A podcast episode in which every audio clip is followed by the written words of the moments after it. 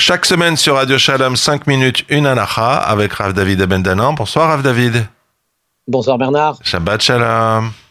Shabbat Shalom. Alors, on va parler Purim avec vous. Et euh, on a des questions euh, qui sont euh, très précises parce que dans une année comme la nôtre, alors que ce soit d'un point de vue du calendrier par exemple, ou d'un point de vue sanitaire, est-ce qu'on doit continuer à célébrer Purim comme d'habitude? Tout d'abord, permettez-moi de vous dire, Bernard, que ça me fait extrêmement plaisir de vous avoir chaque semaine. C'est un honneur pour moi. Alors, euh, effectivement. Alors, si je, oui, si je cette suis un honneur pour les rabbinim, alors là, c'est plus, j'ai plus la tête comme un melon, mais comme une pastèque. Mais ceci étant, donc c'est moi qui suis très honoré d'avoir la chance de présenter cette émission de Torah toutes les semaines, et en plus euh, avec vous, Rav David, parce que j'apprends beaucoup. Mais alors, est-ce que euh, on doit continuer à célébrer Purim comme d'habitude? Et c'est du très concret, en fait. hein. Effectivement, nous devons continuer à célébrer Purim. Le comme d'habitude, je l'ai supprimé, mais nous devons continuer à célébrer Purim. Ce qui implique que le jour de Purim, il y a des mitzvot, des mitzvot, des commandements positifs, qui ne sont pas des commandements midéoraita, qui ne sont pas des commandements de la Torah, qui sont des commandements institués par nos chachamim, des commandements des rabbanan, mais des commandements qui sont extrêmement importants, qui sont quasiment classés au même niveau. Et nous avons ces obligations et nous nous devons de les respecter cette année également, y compris malgré la situation sanitaire et malgré une situation même calendaire qui va être un petit peu particulière cette année. Donc, est-ce que nous devons continuer à célébrer Purim? Oui. Est-ce que nous devons le célébrer comme d'habitude? Eh bien, nous verrons au fur et à mesure, au cours de cette émission, qu'il y, a des petits- aménagements cette année, aussi bien du point de vue du calendrier que du point de vue de ce que les règles de distanciation sociale nous permettent. Allez, bon, pour moi, Purim, et euh, voilà, on apprend ça pour euh, la bar mitzvah, c'est quatre euh, mitzvot essentiels. On va dire lire la Megillah, Mishloach Manot, vous savez, on se fait des cadeaux les uns des autres, Matanot Laevionim, donc c'est donner des petites pièces le plus possible euh, au plus, au plus grand nombre de pauvres euh, possible, et bien sûr le Mishté, c'est-à-dire le repas de fête pour fêter la victoire des Juifs face à Assuérus. Alors, ces quatre-là, elles sont intouchables, évidemment. Effectivement, vous avez bien appris votre leçon. C'est quatre mitzvot qui commencent toutes par la lettre même, par le M en français. Megillah, Mishloach Manot, Mishte, Matanot, Laevionim sont quatre mitzvot qui sont là et qui ne bougent pas. Elles se répètent chaque année le jour de Purim. Ce sont des commandements obligatoires des Chachamim. La lecture de la Megillah, Mikra Megillah, c'est une mitzvah qui consiste à écouter attentivement chacun des mots de la Megillah qui serait lu dans un parchemin, dans une Megillah Kshera.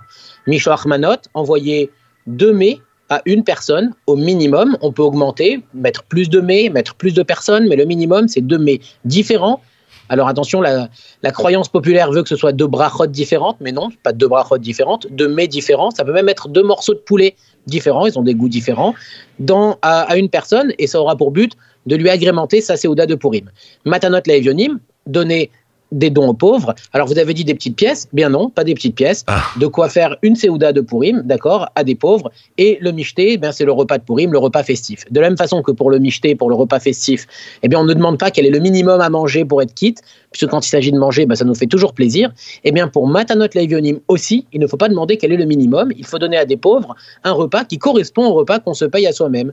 Donc, quelqu'un qui va s'offrir un michté à 50, 100 euros par personne, eh bien, Matanot Laivionim doit être du même ordre pour permettre justement aux pauvres, et c'est le principe de cette mitzvah de Purim, de rassembler le peuple juif par ses cadeaux, par ses dons, par se micheter en- ensemble, quand on peut le faire ensemble, qui, qui, qui est dans cet état d'esprit de permettre de dire voilà, je donne aux pauvres autant que ce que j'ai pour moi.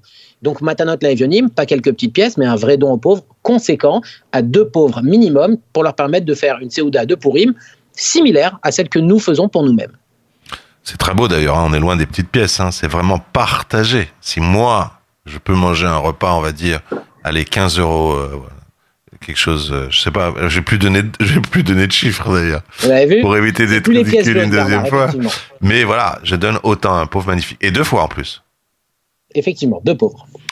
Euh, la lecture de la Megillah. Alors, on a un couvre-feu, si j'ai bien compris, qui commence à 18h. Et euh, le soir, chez les Juifs, c'est le soir. Comment on fait? Il faut lire la Megillah deux fois.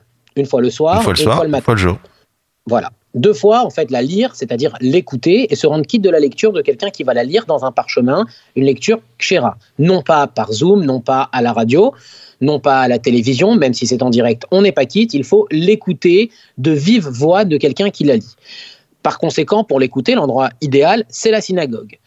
Il y a effectivement ces règles de couvre-feu qui font qu'à partir de 18h, il y a un couvre-feu. Là, je ne vais pas rentrer dans les détails de fonctionnement des synagogues. Rav Ovadia Yosef, lors d'un couvre-feu britannique à l'époque en Israël, avait autorisé une lecture de la Megillah à partir de ce qu'on appelle le Plagamincha, ce qui voudrait dire 17h20 aujourd'hui à Paris. Par conséquent, des synagogues qui voudraient lire à partir de 17h20, il y a une lettre de Ravitzrak Yosef cette année, son fils, le grand rabbin d'Israël, qui autorise et qui bien sûr s'appuie sur ce responsable écrit par son père, par Rav Ovadia Yosef, de lire pour les communautés qui le souhaitent à 17h20 et ainsi être rentrés chez eux après le couvre-feu. En tout état de cause, celui qui a la possibilité, par parce que soit il sait la lire lui-même, soit il a une configuration qui lui permet. Idéalement, la Megillah, c'est à la sortie des étoiles, donc c'est-à-dire à 19h05, quelque chose comme ça, juste à la sortie du jeûne. Mais celui qui s'est rendu quitte de la lecture de la Megillah au Plaga Mintra 17h20, il est quand même quitte. Comprenez qu'il y a la notion de je ne peux pas faire autrement 17h20, j'ai la possibilité, alors là, effectivement, 19h06. Alors, comment fait-on? Ah oui, à Jérusalem, pour une raison euh, extraordinaire, on fait pour eux le lendemain. Mais le lendemain, cette année, c'est Shabbat. Comment on va faire? Effectivement. On peut lire Shabbat en même temps, c'est pas interdit de lire le Shabbat. Oui, oui, alors. Yerushalayim et toutes les villes entourées de murailles fêtent Purim non pas le 14 Adar, mais le 15. Nous fêtons Purim le 14, donc nous, la question ne se pose pas, puisque techniquement, le 14 Adar ne peut pas tomber un Shabbat, c'est impossible, ça fait partie des règles du calendrier. Le 15 Adar, lui, peut tomber un Shabbat, comme cette année. Eh bien, il y a ce qu'on appelle un Purim Meshoulash. Ça veut dire un Purim qui s'étend plus ou moins sur trois jours à Yerushalayim cette année. Le 14 Adar, donc le même jour que nous, ils vont lire la Megillah et ils vont faire Matanot la Evionim. Le jour de Shabbat, le lendemain, eh bien, ils vont, ils vont dire à l'anissim et ils vont sortir deux Sifré Torah, ils vont lire la lecture à la Torah de Purim. Et le troisième jour, le jour qui suit, c'est-à-dire le dimanche, eh bien, ils accompliront et la Seouda de Purim et Mishloach Manot. Alors pourquoi cet ordre-là et pas un ordre différent? Les Chachamim n'ont pas voulu qu'on lise la Megillah pendant Shabbat, de peur qu'on en vienne à porter la Megillah pendant ah. Shabbat. Comprenez l'importance du Shabbat de là. On ne peut pas faire le Mishté non plus pendant Shabbat, puisqu'il y a écrit dans, la Megillah, la Asototam, Mishté Besimcha, on doit fabriquer, faire des jours de Mishté. Or, le Shabbat, c'est pas Purim qui le rend un jour de Mishté, c'est déjà un jour de Mishté. C'est pour ça que le, le n'a pas lieu Shabbat, et les Matanot et les Mishloach Manot, les dons qu'on se fait, les cadeaux, sont censés agrémenter la Seudat Purim, par conséquent, ils vont de pair. C'est pourquoi la lecture de la Megillah, elle est avancée. Cette année, tous les juifs du monde, quelle que soit la ville où ils habitent, liront la Megillah le vendredi. Le Shabbat, à Yerushalayim, ils continuent, ils font Alanissim, et le dimanche, eh bien, ils continuent, ils feront et le Mishté et, et Mishloach Manot. Donc chez eux, ça s'étend sur trois jours, chez nous, un seul jour, le vendredi.